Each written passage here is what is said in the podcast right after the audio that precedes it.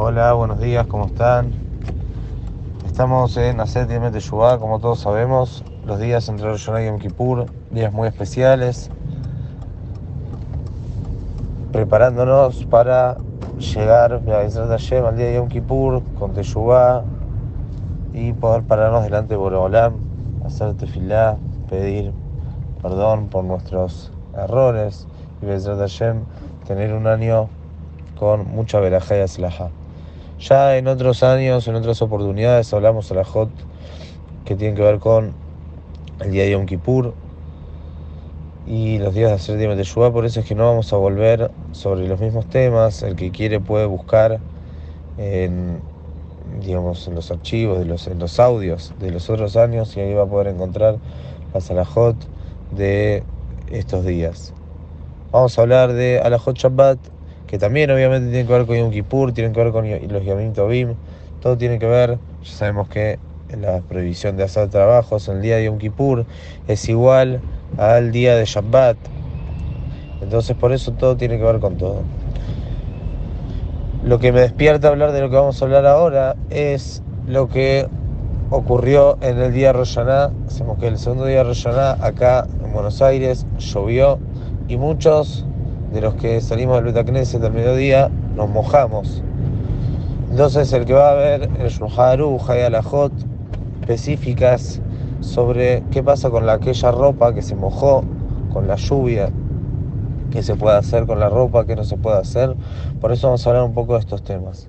La alajá dice la persona que se le mojó la ropa, se empapó, le cayó la lluvia, se mojó todo, puede seguir utilizando la misma ropa o sea, la tiene vestida y no es necesario que se la saque. ¿A qué va esta alhaja? Es que hay ciertas ropas, la ropa en sí, si está muy mojada, la persona no puede estar manipulando con la mano y llevándola de un lugar al otro, porque, incluso en la casa, ¿sí? ¿Por qué?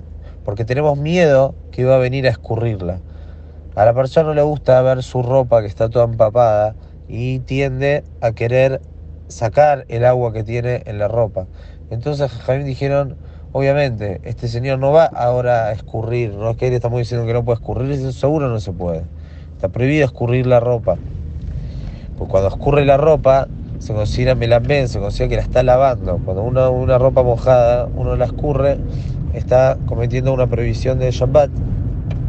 Pero no solo eso, sino que si tiene una ropa mojada, muy mojada en la mano, tenemos miedo que por cuanto que le molesta que está mojada, que no venga a escurrir. Por eso Jaén dijeron ni siquiera la puede manipular, no puede agarrar.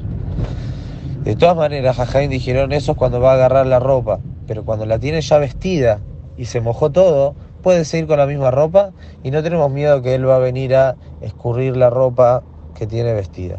Y no solo eso, sino que incluso si él no tiene la ropa vestida, pero necesita vestirla, por ejemplo, se mojó toda la camisa, Después se sacó la camisa a ver si se secaba un poco, después vamos a ver dónde la puede apoyar.